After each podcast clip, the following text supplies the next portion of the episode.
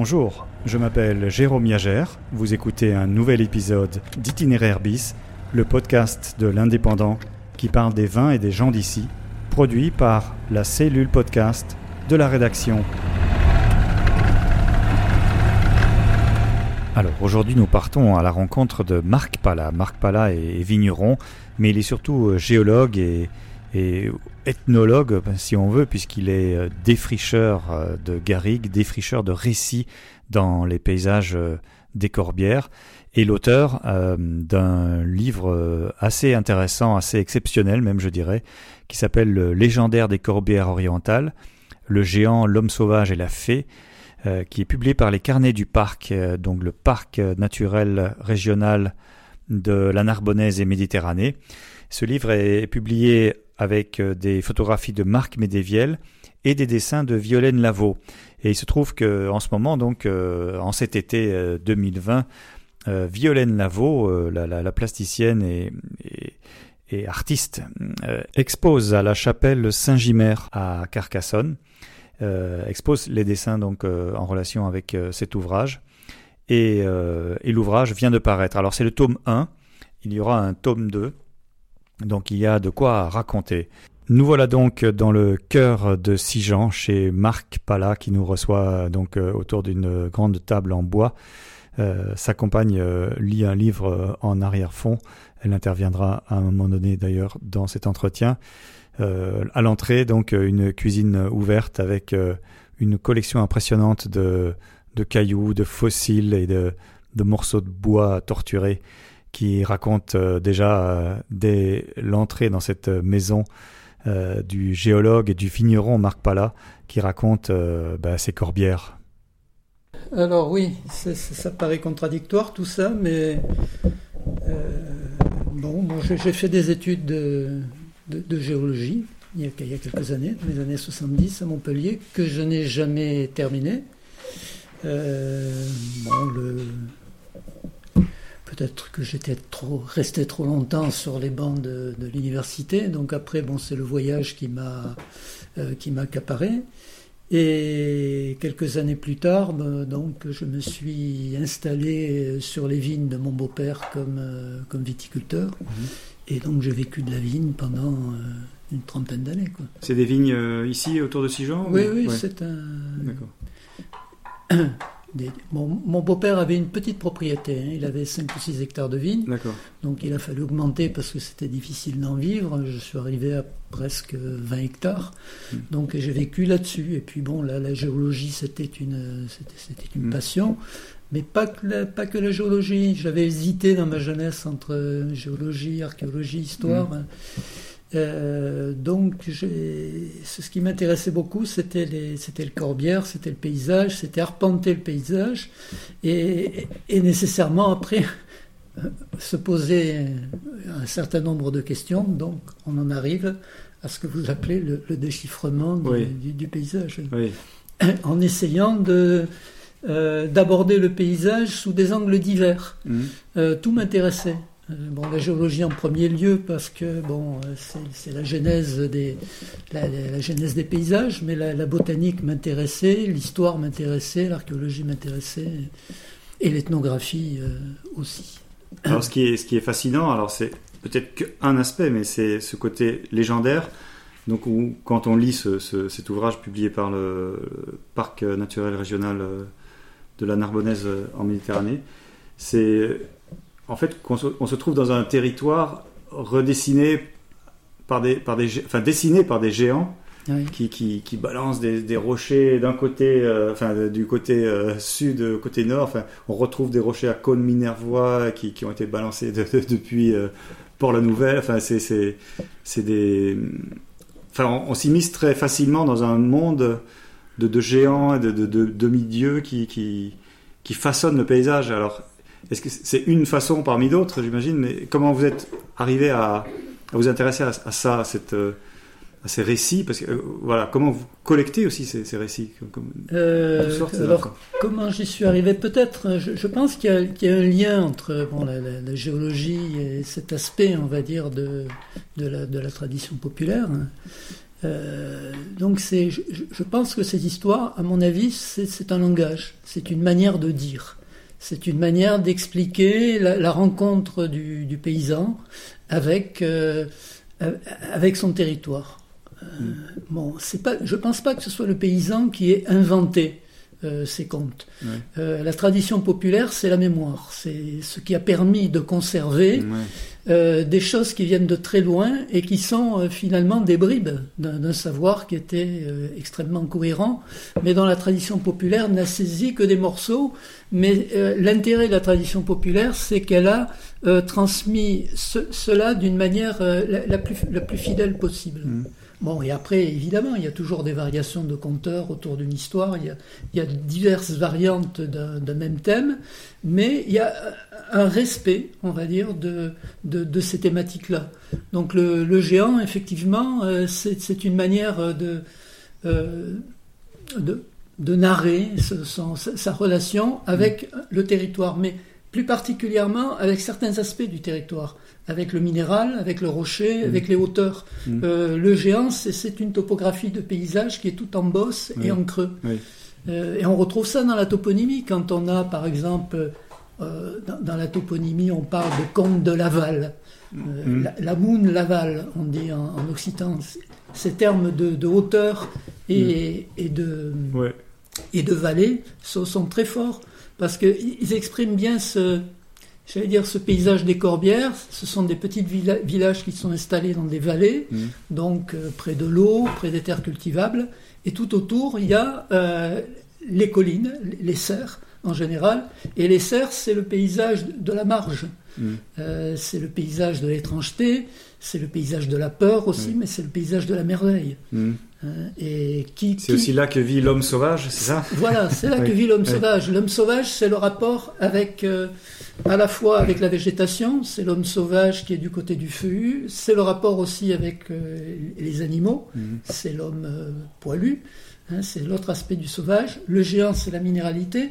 Et la fée joue plus, plus un rôle d'initiatrice euh, donc c'est plus en rapport avec la psychologie, c'est plus en rapport avec l'homme, c'est plus en rapport avec euh, la richesse, avec le don, avec la, fertilité.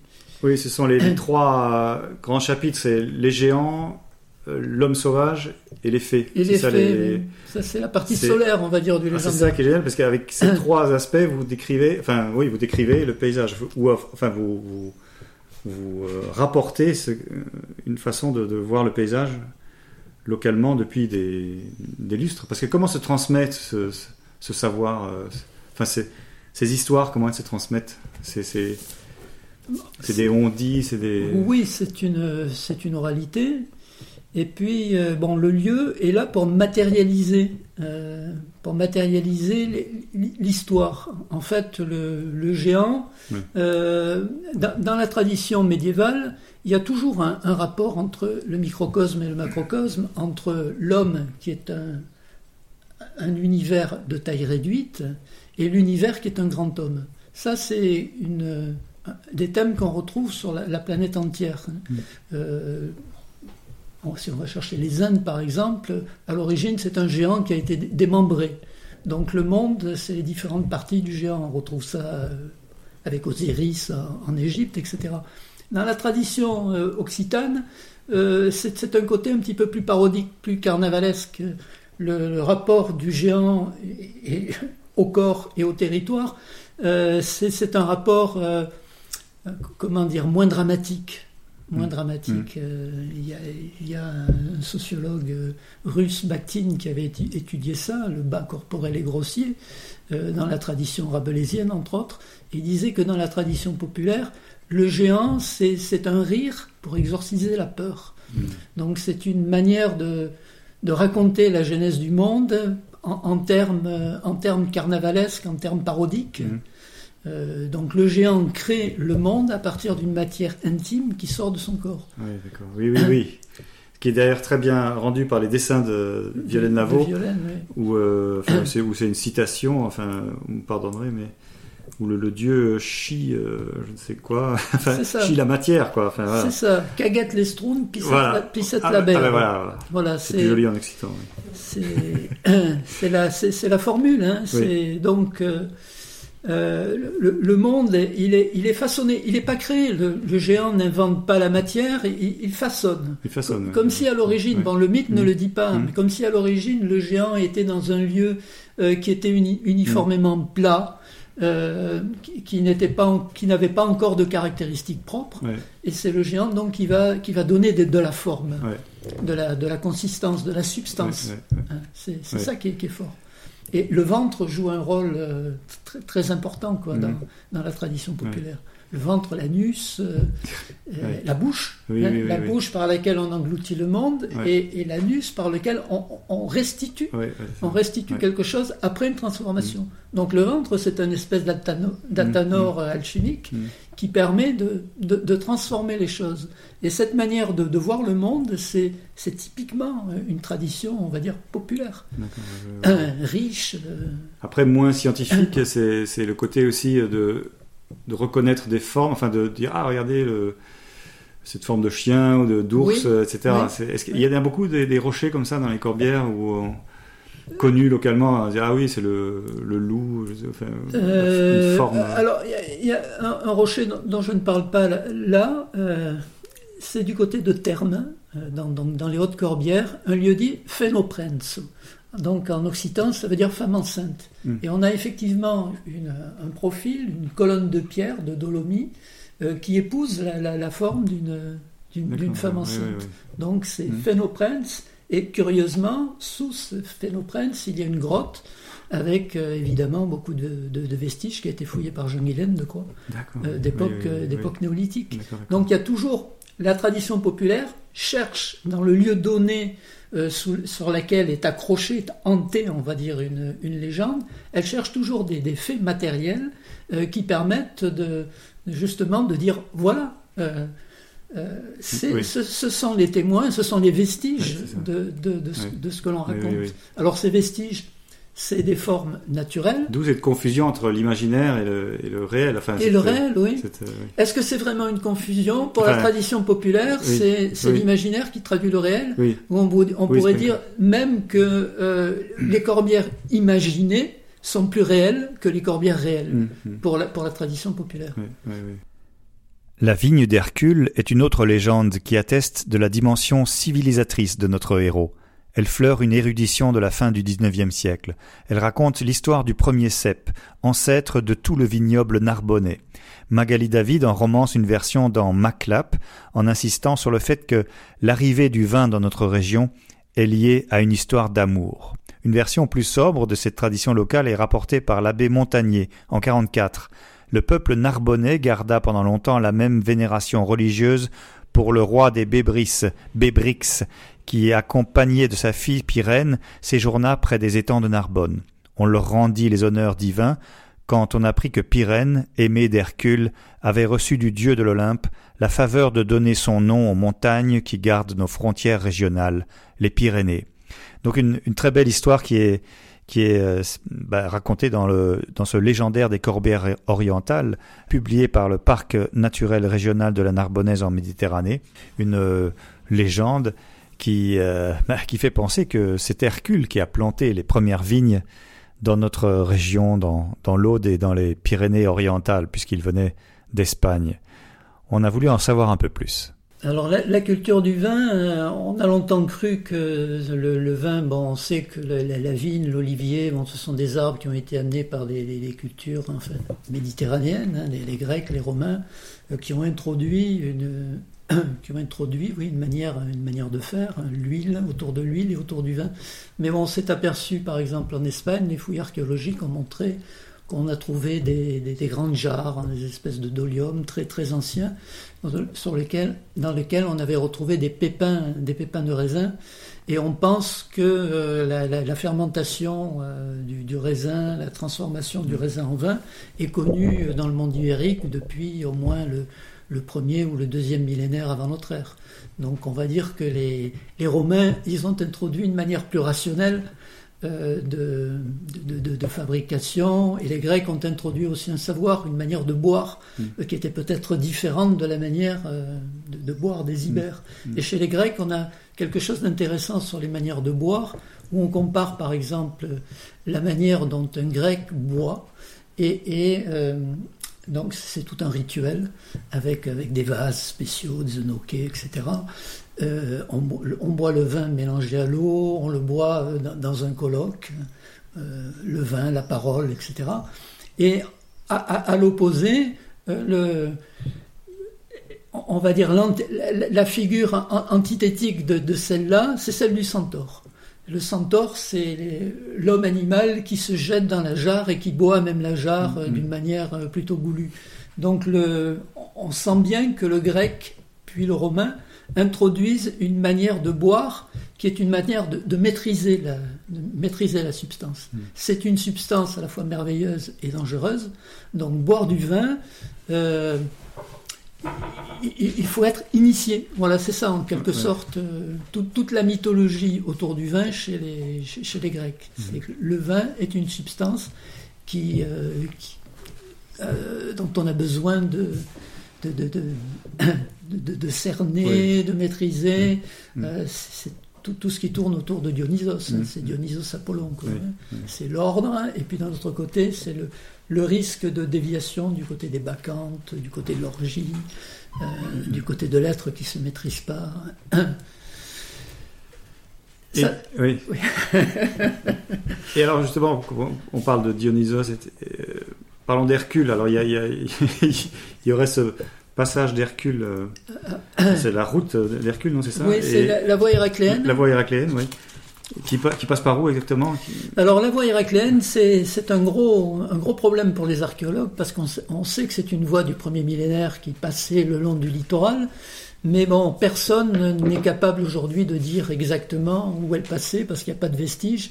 On pensait que les, les oppida de l'âge du fer, euh, donc euh, avant l'arrivée des Romains, hein, ici l'âge du fer entre en gros entre le 6e et le 3e siècle avant notre ère, était réuni, réuni donc tous ces oppida par une voie qui est euh, ou à, proximité de, la voie héracléenne. Alors la voie héracléenne, c'est quoi? C'est une, vieille voie qui existait autrefois sur le littoral, dont les Grecs vont essayer de, les comptoirs, vous savez qu'il y a un certain nombre de comptoirs grecs qui vont s'installer sur le littoral méditerranéen, Massilia, euh, Agde, euh, du côté de, euh, des Catalans, Emporias. Donc les, les, Grecs vont, ils vont pas conquérir, ils vont, à, à, partir de ces comptoirs-là, entretenir des relations commerciales avec les autochtones. Ici, c'est une tradition dite ibéro-languedocienne qu'on retrouve dans la Narbonnaise principalement une tribu qu'on qualifie d'élisique, donc entre le 6e et le 3e, avec un comptoir important qui est à Sijan, qui est, qui, qui Et ces gens commerçaient donc avec, avec des Grecs. Donc le, mythe d'Héraclès, donc principalement le, 10e et le 11e travail, je crois, euh, donc Héraclès qui va euh, du côté de, des colonnes de Gibraltar, vous savez, qui, il va en Érythrée, dans une île qui se trouve du côté de l'ouest. Il va chercher des pommes d'or en Hespérie. Et donc, au, cours de ces euh, voyages, il va tuer un géant, Gérion, qui est un chien à, trois têtes, et il va voler un troupeau de bœufs. Et il va ramener ce troupeau de bœufs euh, en Grèce. Donc, depuis le sud de, l'Espagne, il va tracer, mythologiquement, avec ce troupeau de bœufs, il va tracer une voie qui prendra le nom de Via, Via Héracléa. Et donc, on retrouve déjà autour d'Héraclès le mythe des géants. Hmm. Gérion, entre autres, euh, avec lequel Héraclès va se battre, et, d'autres, euh, d'autres géants. Mais euh, on peut penser aussi que le mythe d'Héraclès s'est enrichi au contact des cultures autochtones, au contact des Ibères, chez nous, au contact des Ligures en Provence, et que bien des, euh, des épisodes de la geste héracléenne pourraient provenir de sa rencontre euh, avec les, cultures locales. ça c'est ça c'est un, fait. Donc ensuite Hercule donc il est bâtisseur de voies, euh, destructeur de dragons parce que pour bâtir des voies il faut passer en des lieux qui sont occupés déjà par des créatures mythologiques. Mm. Donc on pacifie, on civilise en quelque sorte une culture et il amène avec lui aussi le vin. D'après la légende de la clape, les légendes d'érudits. Euh, donc il aurait apporté le vin avec lui, il aurait planté la première vigne euh, dans la clape. Dans la clape, Mais bon, ça, ça fleure l'érudition très, très C'est une belle histoire. C'est une belle histoire quand même.